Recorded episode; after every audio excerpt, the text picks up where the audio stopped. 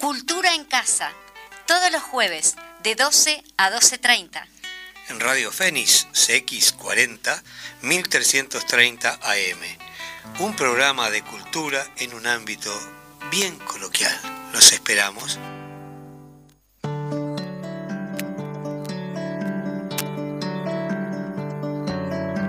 Bueno, buenos días o buen mediodía acá entre mates y un poco de diálogos. Vamos a tener una visita muy distinguida hoy, pero Majo, ¿cómo estás hoy? ¿Cómo estás? Yo, impecable. Con mirá, con la visita que tenemos, justamente radiante los dos. Y yo con el mate en la mano, te imaginas. Les mandamos un gran abrazo a toda la audiencia. Y como siempre arrancamos, arrancamos por, con música, ¿sabes por qué? Porque viene una perorata de antes que todo el mundo sabe. Entonces, ah, arrancamos con un poquito de música. Eh, yo me tomé el atrevimiento de elegir un tema que grabé yo. Generalmente no me gusta pasar las cosas del dúo o, mías, pero este, en este caso es un instrumental que grabamos con Edison Mourinho en violín, y con el Popo Romano en contrabajo hace mucho tiempo. Allá por el 2003 salió este disco que se llama este, Cuerda Desatada. Y el tema se llama Chacarereao. Y es muy movidito como para arrancar el día, este día tan lindo que está. Arriba.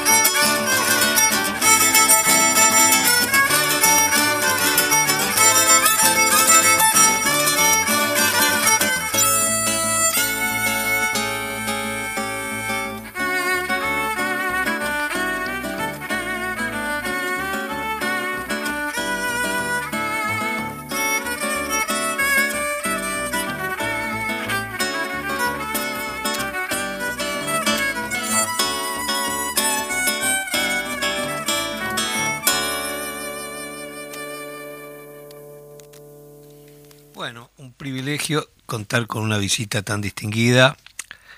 Y vamos a hablar de algo muy importante, de cine, cine uruguayo. Bueno, tenemos acá a Guillermo Casanova, que es director de cine, es montajista, nació en Montevideo en 1963 no sé si querías que dijera, pero bueno, ya está. es realizador de cortos, de ficción, documentales, videoartes, publicidad y programas de televisión. Fue integrante de SEMA, que era el Centro este, de Medios Audiovisuales, una de las primeras productoras independientes de cine y video en el Uruguay. Ha sido jurado de cine, dictó cursos, charlas, talleres sobre realizaciones de... Video. Bueno, eh, pero, ¿sabes qué? Quizá lo presentamos como esto y la gente ya lo va a visualizar, que es la película que marcó un hito este, en el Uruguay y que bueno, que fue un viaje hacia el mar. Qué ternura esa película, por favor. bueno, bienvenido al programa. Muchas gracias, muchas gracias. Este, este... sí, el viaje hacia el mar fue todo, todo un regalo, todo caído del cielo, sí. Porque fue todo, todo, todo, desde el principio a fin. Iba desde los actores. No, desde el principio, cuando lo leí, que esto dije, está, era un mediometraje en video y se fue transformando en un largo en 35 milímetros y bueno, el haber conocido a tanta gente este, y el haber hecho esa película para mí es como una chapita ahí que, está buenísimo. Sí, sí, y además qué personalidades, ¿no? Joseca, José. Un, un, símbolo. El mm. flaco, el flaco eh, eh, eh, contaba, no sé si exactamente así contaba él, que, que se llevaba muy mal con el perro, no era casualidad que de verdad el perro no, no era bichero. No, no, nada, para nada. Y el flaco no era un hombre de campo. No, no, claro. Igual que yo, yo nunca dormí en el campo.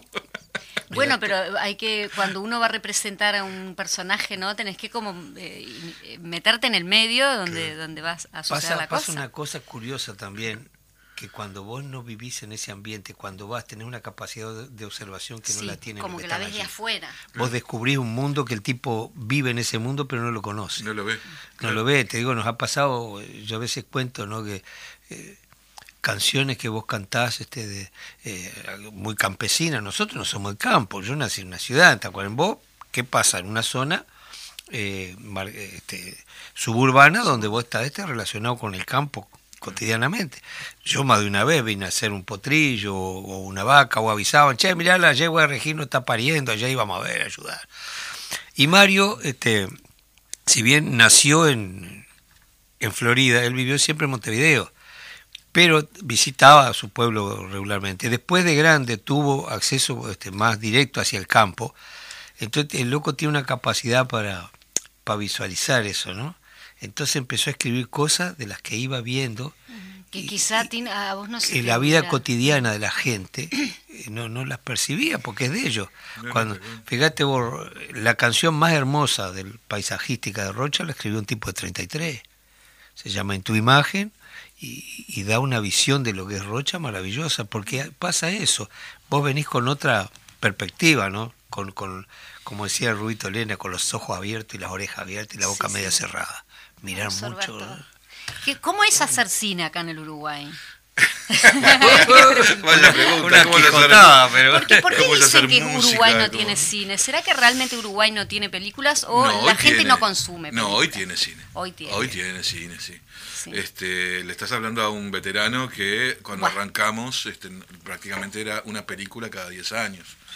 Este, cada vez que aparecía una película era la primera película uruguaya, que era un error, ¿no? Siempre hubo el esfuerzo. Bueno, de Rodríguez Castro, por ejemplo, este, con, con Mataron a Venancio Flores, este, Pablo Dota con el dirigible. Y el dirigible fue un poco el precursor de lo que después empezó a generarse como una el cine eh, eh, continuado, digamos. Ya no es una película cada 10 años, sino que cada este, conseguimos el premio. No, no, no, no. conseguimos el premio FONA, que fue una gran pelea que, que, conseguimos los realizadores. Perdón, este, si le podemos explicar a la el gente. El FONA es el primer, es el cuando las televisoras pusieron el cable, este, la intendencia de Montevideo, que en aquel momento estaba Arana, este, un tipo maravilloso, eh, con una cultura imponente, hizo tres cosas que después, este, que son la base de lo que es la,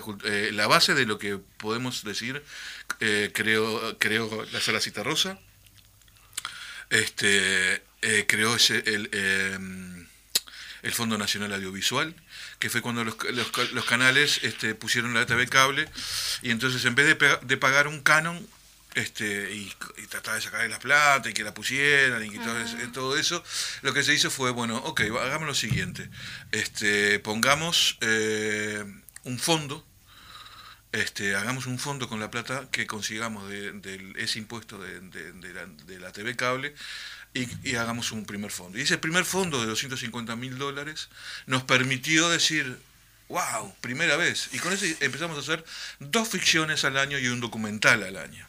Entonces que hasta hoy funciona así, sigue funcionando así. O sea, se le premia, se premia a un documental y a dos ficciones. Y a partir de ahí empezaron a ver este, eh, cine continuado. Después vino el ICAO, el Instituto de Cine, que ahí había más plata, había dos millones de dólares, imagínate. Y ahora está el, el, PUA, que también es otro fondo muy importante.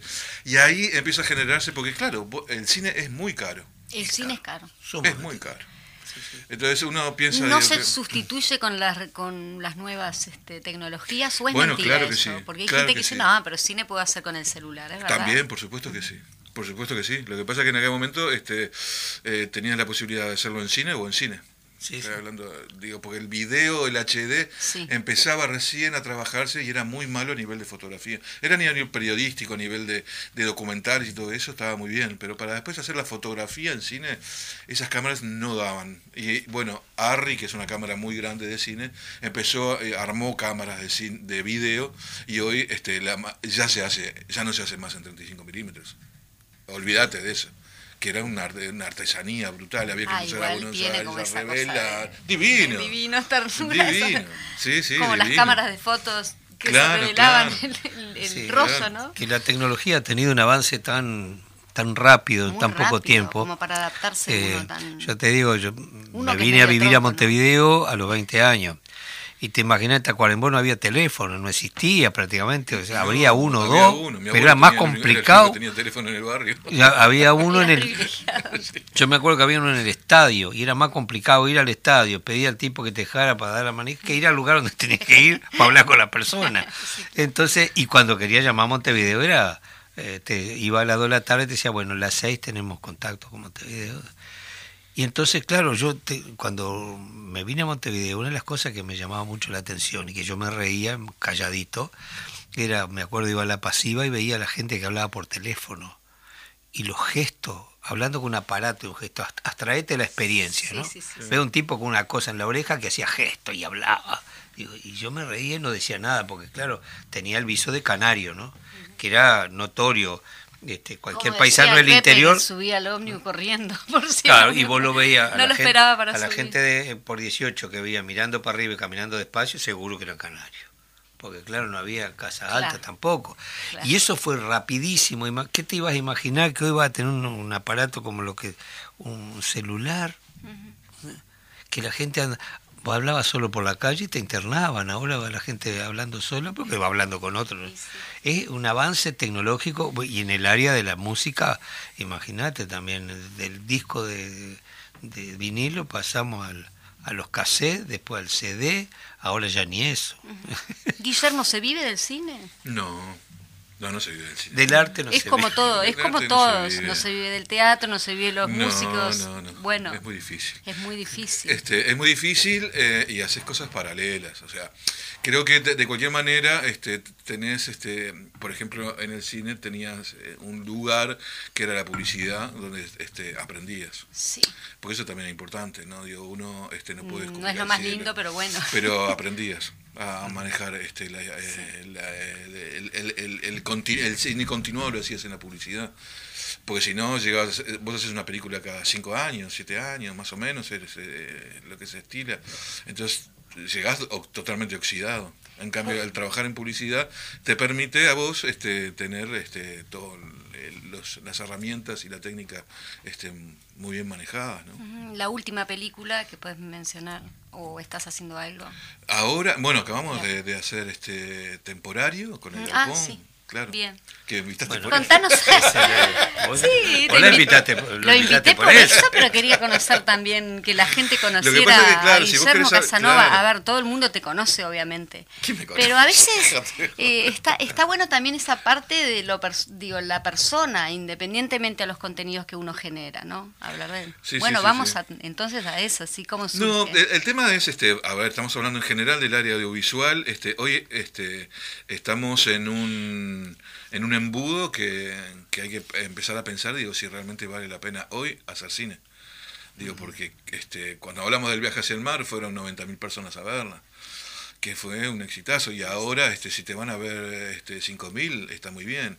Entonces vos decís, estamos gastando un montón de dinero para 5.000 personas, o tenemos que empezar a generar otros espacios como esto que estamos haciendo ahora, que son las miniseries o, ficciones para televisión. ¿Eso qué es? Específicamente, ¿cómo se, se define esta nueva? que es? ¿Una miniserie? Es una miniserie, es, es, una miniserie de ocho capítulos, ah, bien, tiene este, de capítulos independientes, este, con una misma idea, que es este eh, temporario, que es viene de los alquileres temporarios como Airbnb, que por un tema de derechos no, no, no, no, no, se puso en Airbnb, este, pero es este, la idea era generar historias que sucedían a partir de gente que llegaba a alquilar este, un, un, un apartamento de forma temporaria. Y ahí empezaron a ocurrir este, distintas historias.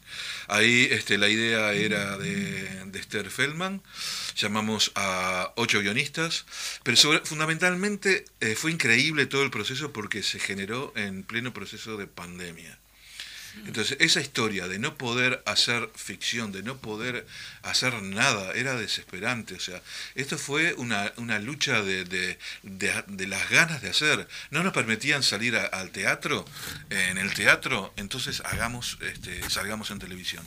Esa fue la premisa que trabajamos con Héctor Guido. Igual es difícil salir en televisión, convengamos que... ¿Qué te parece? Hay todo un tema ahí que no nos vamos a meter en eso. No, no, pero claro, lo que pasa es que también, o sea, eh, todo es... Eh, todo es un negocio.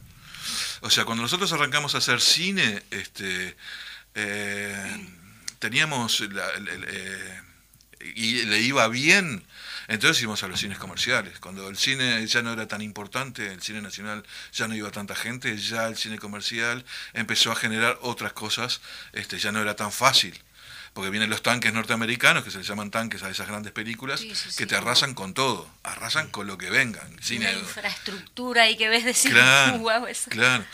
Y gracias y, por suerte este la Cinemateca este, tiene unas salas espectaculares, pues esa fue una gran polémica que teníamos con Martínez Carril. ¿Cuándo se quiso cerrar? No, este, nosotros hacíamos una película que estaba yo qué sé, tres años haciéndola, haciendo el guion, consiguiendo el dinero, por tres años, ¿no?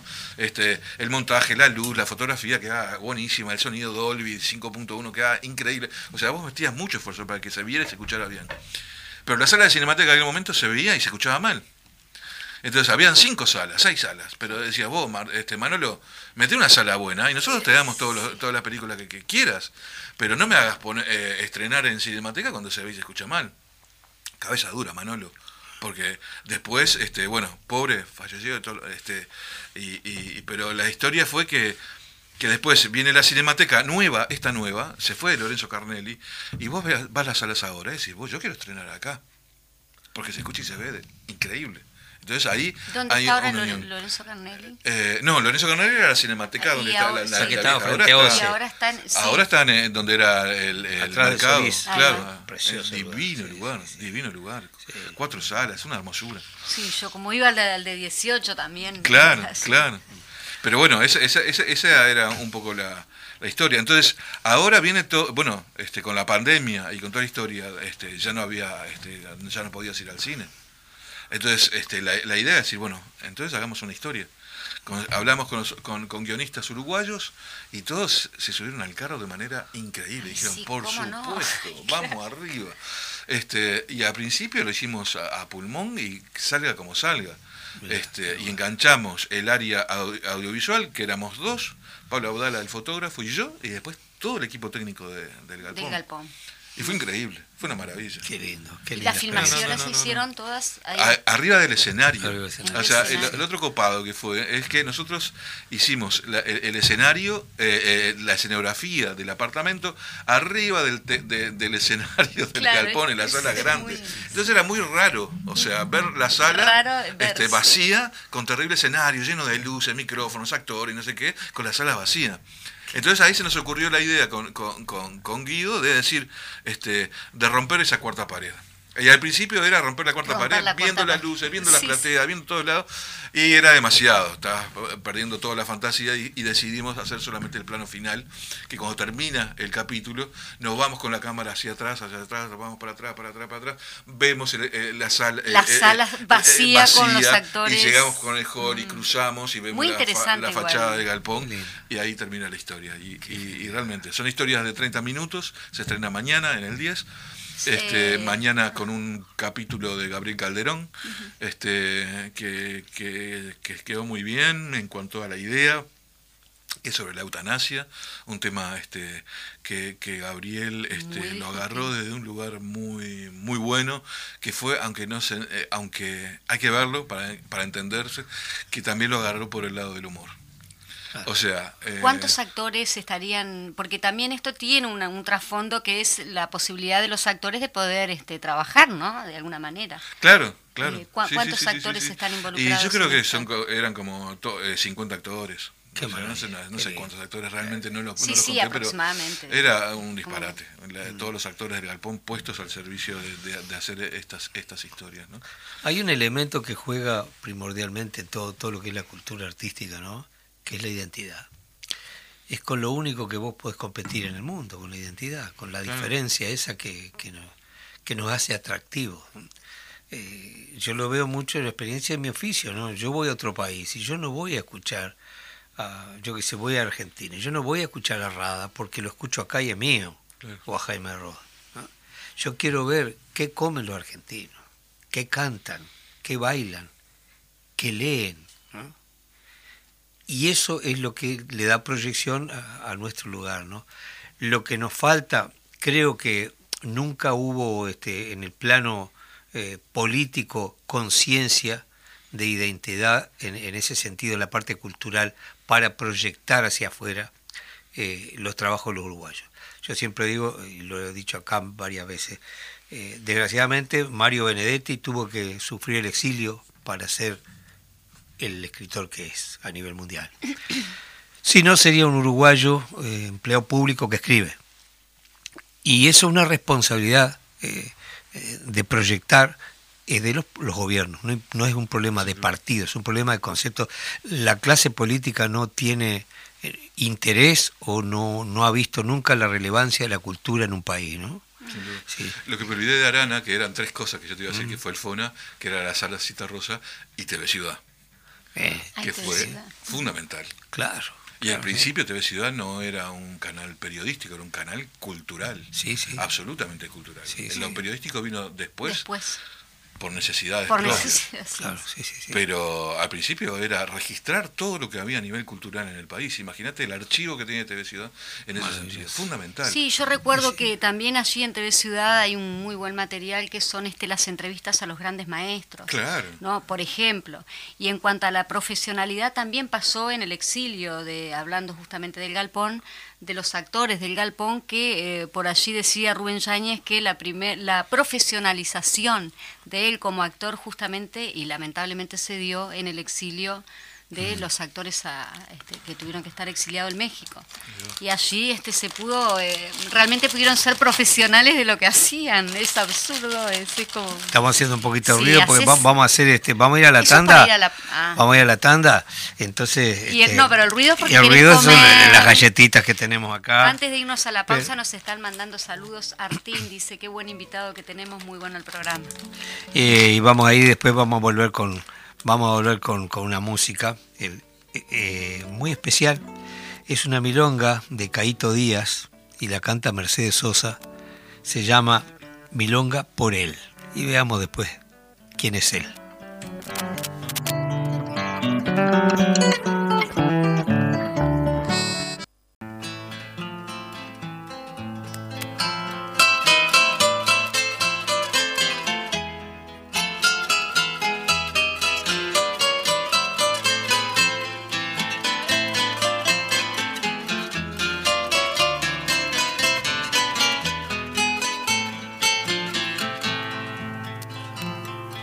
Entre las luces del escenario se alza la firme sombra de un hombre que se revuelve entre las guitarras con voz de chelo y acento noble. Marca su gesto, brazo en el aire, un violín pecho que al amor nombra y en un adagio que lo estremece, sangre con la milonga. Su canto hiere, su canto manda, su queja es dura pero acompaña, corazón solo por el planeta, sembrando flores en la tormenta, su canto hiere, su canto manda que es dura pero acompaña, corazón solo por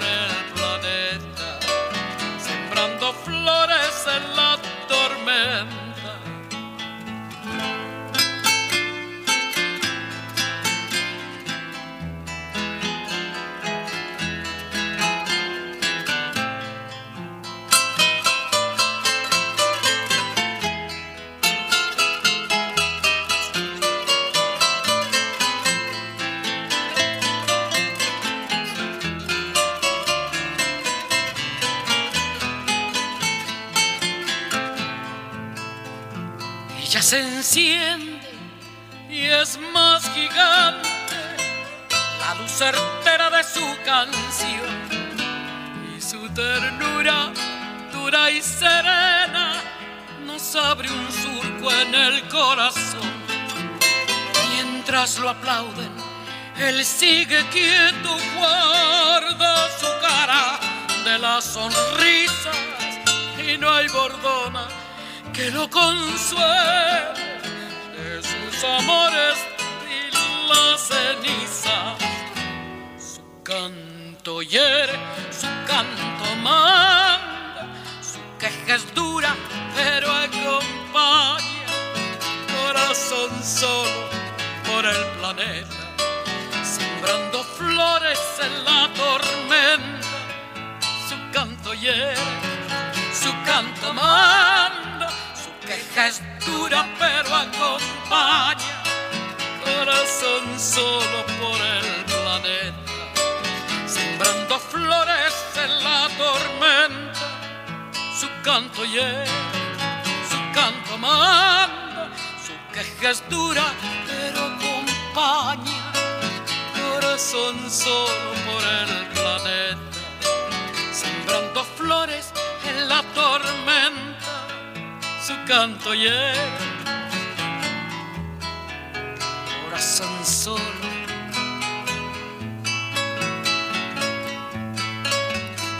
Su queja es dura, pero acompaña. Sembrando flores. ¿En qué tormenta?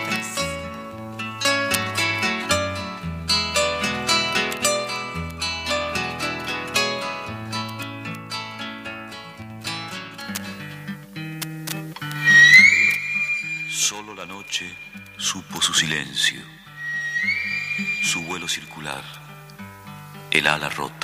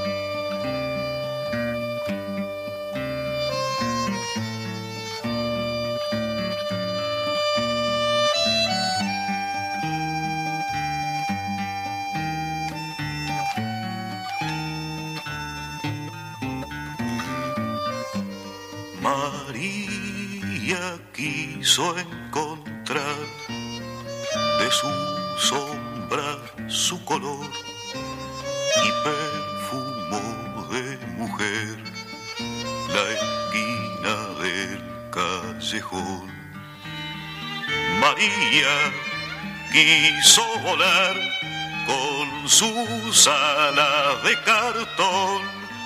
La noche con su espiral de cuchillos sin dolor.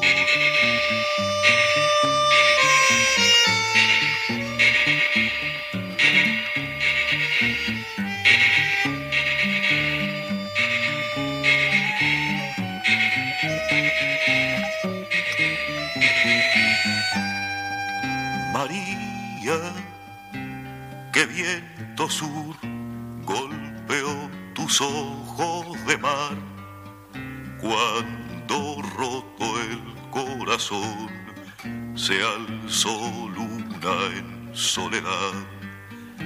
María por la ciudad gastando fue su color y en la lluvia volverá a su esquina de Malbón.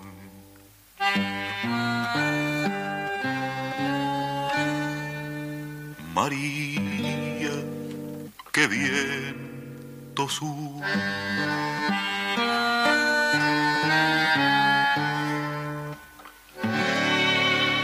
Golpeo en tus ojos de mar.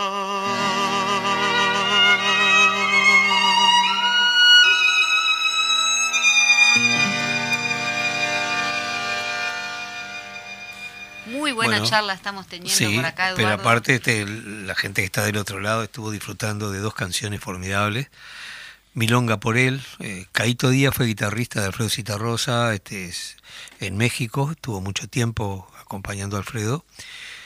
Y escribió esta milonga notable que, bueno, Mercedes la interpreta de una manera increíble, ¿no? Y después la propia versión de Alfredo de esta milonga de Nacho Suárez y de Yamandú Palacios María la Esquina, que es una joyita, ¿no? La una joyita es tenerte a vos y que nos intruyas con toda esta, esta música, nos Muchas gracias, muchas gracias, muchísimas gracias. No sé por qué siempre nos tiramos flores. Estamos hablando de las políticas culturales ¿no? Este, justamente ahí este, cuando no estábamos al aire, pero un intercambio que compartimos totalmente y es bueno ver este, de qué forma, y en esto, en todas las ramas del arte y en el cine, en el teatro, en lo que lo hablamos siempre, no es reiterativo, pero para los que recién están escuchando el programa, de las pocas políticas culturales que hay y cómo en pandemia ya también lo hemos visto, pero no solo en pandemia, también si miramos un poquito para atrás, este, hay mucha cosa que no que no se hizo y no sé por qué, y, nos estamos preguntando y estamos analizando por qué para la cultura nunca hay presupuesto, por qué no hay políticas culturales, por qué una directora de cultura, por ejemplo, le dice a un dirigente que este, la ley de urgente consideración no impacta directamente o indirectamente a los artistas. Eso no está bien. Bueno, ya sabrán por qué lo estoy diciendo. ¿Por qué? no, los que me están escuchando, ¿querés que lo diga? Sí, claro. Este, yo no sé, o sea, no soy gestor cultural como para decir pública eh, en, la radio este, mis pensamientos. Decilo, este, decilo, queremos que lo digas. Eh, pero ¿estás de acuerdo con el tema de las políticas culturales? Eh, digo, yo creo, no, yo lo que veo es un poco de experiencia a nivel personal de, de, de todos esto, todo este tiempo. O sea, quiero que hablamos un poco, digo, que cuando uno genera arte, vamos a hablar del arte en general, este tiene que haber hambre. O sea, yo creo que no se puede generar arte con la panza llena, que es lo que sucede en general cuando uno es contratado para hacer cosas, que sea teatro o televisión. La mitad de un pan y un libro. Este, claro, es, este, es difícil, porque estás cómodo. Estás en un estado, es confort. Es confort, claro. Entonces el arte es, es, justamente salir de ese lugar de confort y, y, y, sentir que vos estás jugándotela. Descarnado. Y de alguna manera sí, ¿no? Si no, está. Qué gracia. Claro. El cine uruguayo, como Hablando del Darno, hablando de Citarrosa. bueno, pero es ahí. Si me, me, pones a Citarrosa en la radio, a mí me hace llorar. Y ese tipo, digo, no fue contratado, no era contratado, no era un empleado público. Claro. No, no le pagaban un sueldo. Claro que no está mal, digo, ojo, tenemos este, leyes que tienen que amparar, que, justamente hay leyes que amparan a los artistas y está bien que así Igualdad, no, digo, o sea, no quiero estar en la piel de ellos, claro. son sufridos. Muy sufridos, claro. Eran tipos sufridos, pero mirá lo que nos daba. Sí. O el, propio este, Dino. Este, Dino. Claro. Eh, allá en Dolores. Eh, el príncipe también estábamos hablando. Todos, todos a nivel musical se pasa por ese lado. Entonces, no estoy hablando mal de los otros, estoy hablando muy bien de lo, de lo que está, de los que, de los que viven en la intemperie. ¿No? Y es, a mí me, me, suena como una pregunta hacerle que la estábamos hablando con Eduardo, digo, no es una pregunta, pero hay como un, este en el colectivo, ¿no? uruguayo de que el cine uruguayo es este lento. ¿Hay un propósito para eso? ¿Es verdad eso o no? Yo, lo re disfruto igual. disfruto esas películas que, bueno, sí, son lentas porque hay como un... ¿Es lento comparado con qué? Con el cine. Con Hollywood. Con el cine de Hollywood. claro. Que no te ponen un plano que dure más de dos segundos. Entonces, te, este, tienen, al palo, ¿no? Entonces, este, lo que pasa es que justamente lo que está pasando también es eh, todo, eh, todo este movimiento de lo que está sucediendo es este, que, que la pandemia lo que estuvo bueno es que pudiste ver este, un montón de cine. Sí, sí.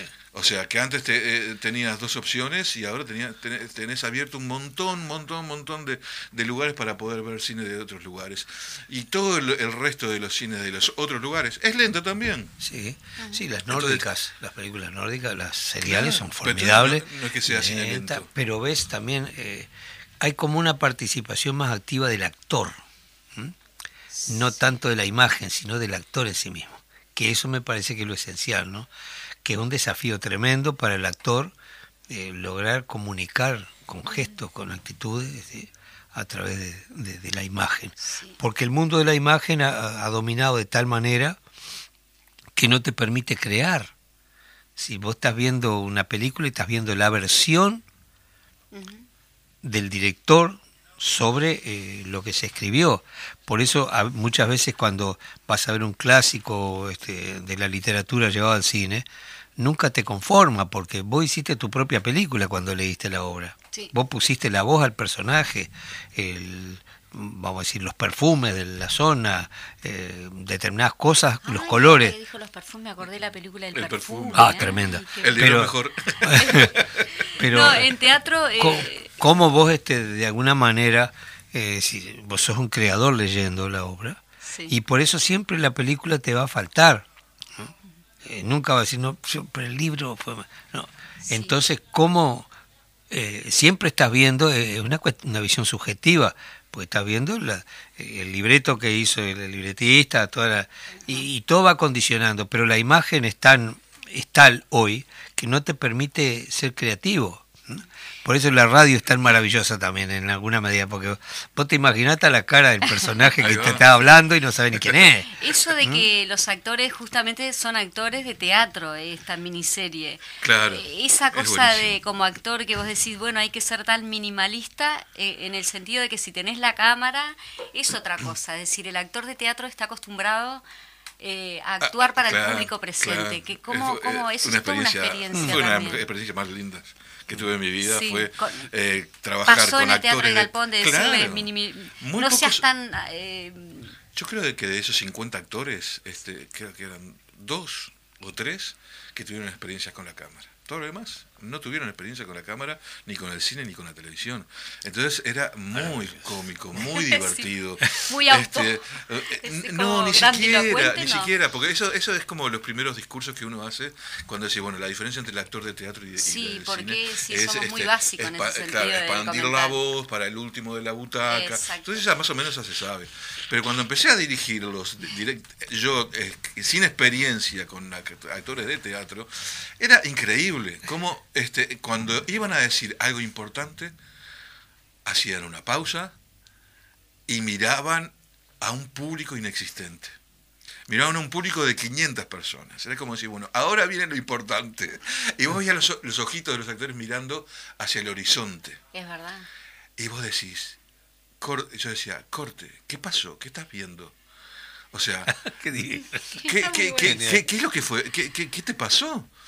Porque estabas hablando lo, más bien y de repente le quitaste la, mirada a, tu co, eh, eh, tu coach o a tu a que tenés al lado y empezaste a mirar hacia el horizonte. Y lo más probable es que te digan, no, no sé, no sé qué Claro, pero entonces no miraban a los ojos. Entonces decía, toda la, necesidad y todo el aprendizaje del actor, porque yo digo siempre, hay dos tipos de actores, el bueno y el malo.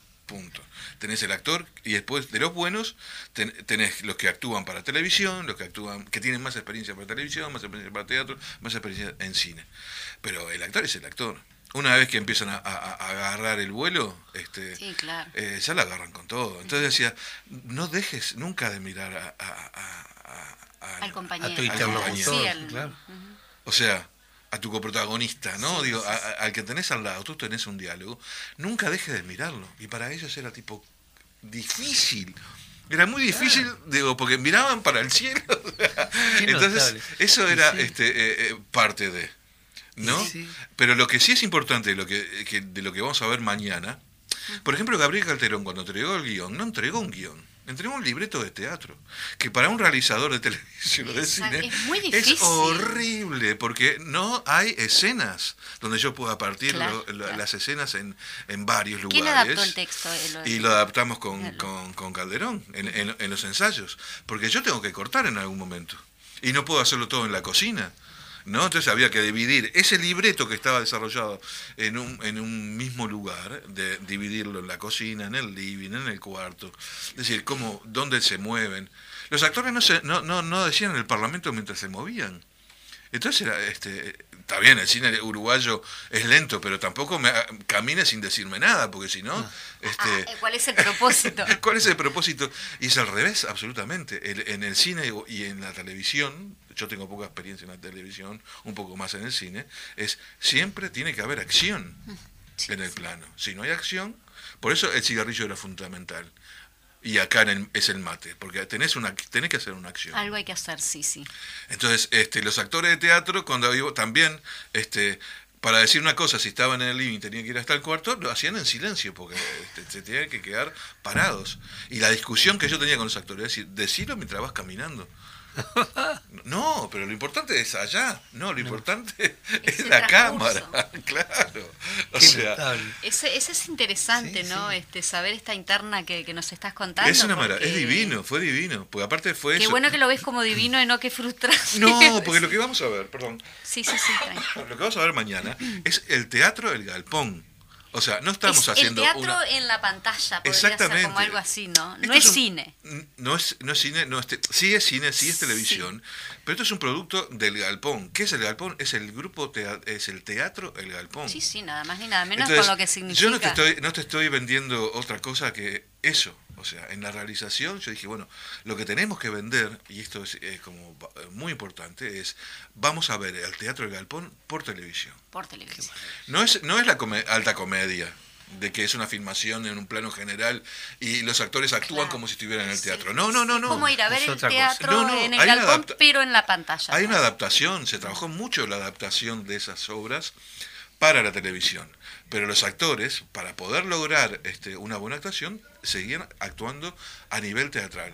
No te vayas al carajo, tampoco no actúes, porque eso es otra cosa. Decía, en un principio los actores de teatro decían, claro, claro, porque en televisión, en cine es no actuar. No, no, es un equilibrio. Pero el gesto, igual cuando haces el gesto, no es lo mismo el gesto para. Bueno, yo te hablo. Vos me claro, no, no, no, no, está bien. Bien de actriz, no el comentario.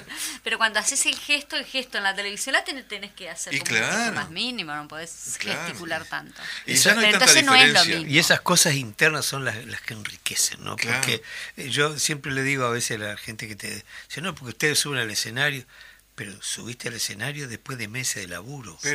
Y de horas de ensayo y de discusiones y de cambio de planes todo. ese tipo de cosas en la cocina es lo, más apasionante ah, porque después lo otro es la culminación lo que vos viste es lo que quedó, ah, la felicidad de esta gente. Ah. o sea la felicidad de esta gente de estar haciendo esto y después, claro, mostramos, porque tiene todo un proceso de montaje, sonorización, colorización, meter la música, que quede todo buenísimo, o sea, tiene que quedar todo perfecto. Cuando lo vieron, la emoción de esta gente, digo, para mí es este increíble. Increíble, o sea, ver a los actores como nosotros éramos antes en, en, los 2000, que era el hambre de hacer cine este, y mostrarlo, ¿no? Digo, hoy es, es eso del teatro del galpón en, la, en la televisión. Y un director de teatro, ¿por qué no dirigir? este Porque claro, es, tú sos eh, director de cine. Yo soy el director general. Al llevarlo a audiovisual era necesario. Pero, los directores de actores, los este, perdón, y esto es importante, perdón, gracias. La pregunta... No, y gracias por la pregunta, porque si no me estoy eh, robando crédito. No, no, tranquilo. Está en la directores, o sea, lo que hacíamos era un ensayo de 10 días con un director de actores.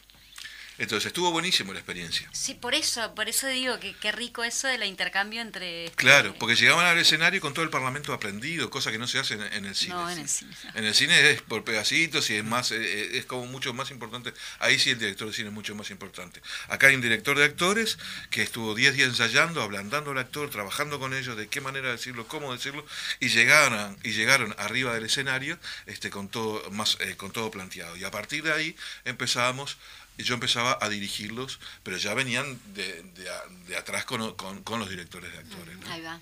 Entonces, eh, eh, ahí era este eh, el, el, el, lente con qué lente estábamos trabajando, si era un lente angular, si era un primer plano. Entonces, si vos pará, estamos trabajando en un primer plano. Por eso ahora, hoy, están, ya no hay tanta diferencia en la realización de ficción en la televisión o en el cine. ¿Por qué? Porque la calidad, ya en tu casa tenés una, un televisor de 50 pulgadas que es gigantesco, entonces ya la, se transformó la realización de televisión. Antes era todo como más este, apurado, más eh, un una luz generalizada, este, eh, tres cámaras este, en el estudio y, eh, y, se hacía casi todo, casi todo en vivo. Hoy ya no se hace más ficción así. O sea, todo el área de cinematográfica pasa a realizar seriales en televisión, pero de la igual que como si fuese cine. Igual, igual. Esto lo ves en la televisión, lo ves en el cine, es igual. Antes no. Antes vos veías que era que, la ficción era más en el teleteatro. ¿Se acuerdan lo que, o sea, lo que era el teleteatro? Que hoy son las telenovelas turcas. Sí, sí. Pero cuando uno ve. también. ¿Eh? Claro, existen, y la mexicana, siguen existiendo. Pero es, es, para la doña de la, de, la tarde, ¿no? Claro, sí, sí. No hay un estilo. ¿Y a vos te da nostalgia ese estilo? Eh... ¿De teleteatro? No, no. no. ¿Qué perspectiva para el cine uruguayo? Y yo creo, bueno, ahora hay fondos, este, que eso, este, eh, es, importantísimo. Nosotros ganamos el, el, el, fondo del PUA. Este, que no es, el Púa Tuzó, que le mandamos un abrazo. ¿Eh? No, un compañero que también es ah. Púa Tuzó. no, esto es un, son fondos de Montevideo Socioaudiovisual. O sea, al principio lo íbamos a hacer todo a pulmón y arrancamos a pulmón, sí, eh, todos trabajando a, eh, a militancia pura y después el sufrimiento que hablábamos justamente anteriormente. Pero bueno lo que sí gracias gracias o sea, no sé por qué en esta radio en este momento yo soy ateo este pero me sale de, gracias a Dios. este programa disculpame porque yo nunca digo gracias a Dios y, no sé es inconsciente. es cultural. no pero nunca digo gracias a Dios ah, eh, me estás asustando sí por eso no sé qué me está pasando pero, ¿O será porque te gustaba pelear a los comunistas este, pero bueno es, es, es eh, eh, gracias a esos fondos este, se pudo lograr una calidad que no hubiéramos llegado a tener. Eso sin duda, eso también. O sea, vos me dijiste al principio del programa, ¿se puede hacer películas con celular? Por supuesto que las hay. Y están buenísimas, algunas están muy buenas, pero es una técnica, decir, bueno, ¿cómo lo hacemos? ¿De qué manera? Claro, porque por algo la, eh, más de dos cámaras o tres cámaras, todo tiene un Hay todo, o sea, es según el guion y según cómo lo quieras contar. Exacto. Es así. Nosotros quisimos contarlo eh, con una cámara eh, muy barata, este, pero que tiene una linda calidad de imagen, este, pero lo quisimos hacer a, una cámara. ¿Por qué? Porque cuidamos el plano, cuidamos la fotografía, cuidamos la actuación. Si lo hacíamos a dos, dos o tres cámaras, ahí ya no cuidabas tanto, porque no sabes a, qué lugar, ah, para, qué, para quién estás actuando. Para esta cámara, la fotografía la estás eh, haciendo para esta otra cámara entonces, este, eh, eh, ahí es donde empieza la calidad a bajar. Entonces, optamos por hacerlo a una cámara, cuidada.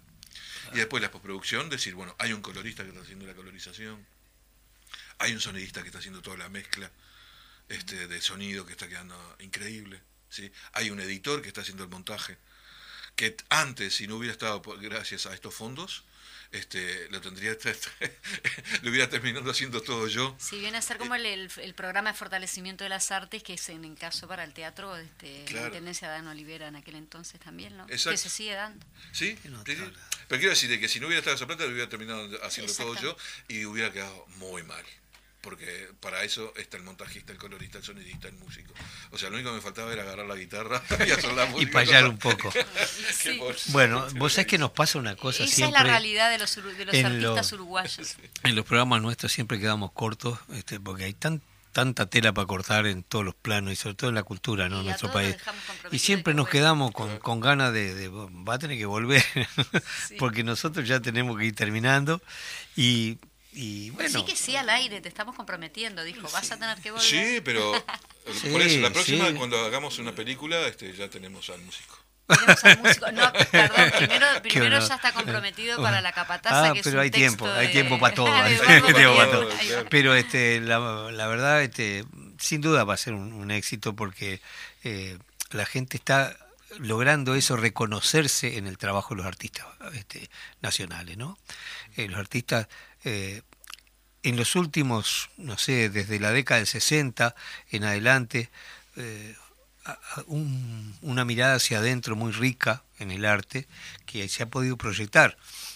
Estoy, y, y bueno, se ha podido proyectar además a partir del apoyo de la gente. Yo siempre digo en el escenario, digo que la, quien sostiene nuestro trabajo es el público que va a pagar las entradas, compra los discos, eh, te, saluda con afecto en la calle. Esa es la gente que sostiene tu trabajo. En un país donde es dificilísimo que vos puedas vivir lo que haces. Tenés que hacer otras cosas para comer. Bueno, eh, y paso a paso vamos viendo esa... Eh, uno va devolviendo ese afecto a la gente también, ¿no? En lo que hace. Y cómo lo hace poniendo lo mejor de, uno en cada, en cada cosa que, realiza. Así que te digo, para, nosotros un gustazo que estés acá. Un gustazo. Y es lindo tener un director de cine y un director joven, porque ¿Joven? no, porque uno siempre opina, dice, un director de cine, no sé por qué te haces como esa idea del director. Es un pibe de 58 años, yo tengo 68, tengo 10 más que vos. Yo decía una cosa, porque yo eh, hace mil Pero es lindo ver gente, los textos también los Yo decía dejar de ser el, joven, el joven cineasta, el joven realizador. Pues ya acá tenemos al joven, y digo, vos no es importante ser joven o no. O sea, porque claro, yo empecé, eh, yo hice Mamá la Pan con 24 años. No, entonces era un pibe. Y oh, sacame el pibe. Dejen de ningunear. Y ahora, la vejez, ¿no? Es importante. Y ahora sí que Bueno, abrazo a todos. Mil gracias y nos vamos a ir escuchando una canción muy significativa este, por la Negra Sosa. Cinco siglos igual. Seguimos. Cinco siglos igual. Nos vamos y nos vemos la semana que viene. Abrazo grandote y mil gracias a todos. Sangre en el trigo, rojo y amarillo, manantial del veneno, escudo heridas, cinco siglos igual. Desamor, desencuentro, perdón y olvido, cuerpo con minera pueblos trabajadores, infancias pobres, cinco siglos igual. En esta parte de la tierra la historia se cayó. Como se caen las piedras, aulas que tocan el cielo, pues tan cerca del sol, pues tan cerca del sol. Lealtad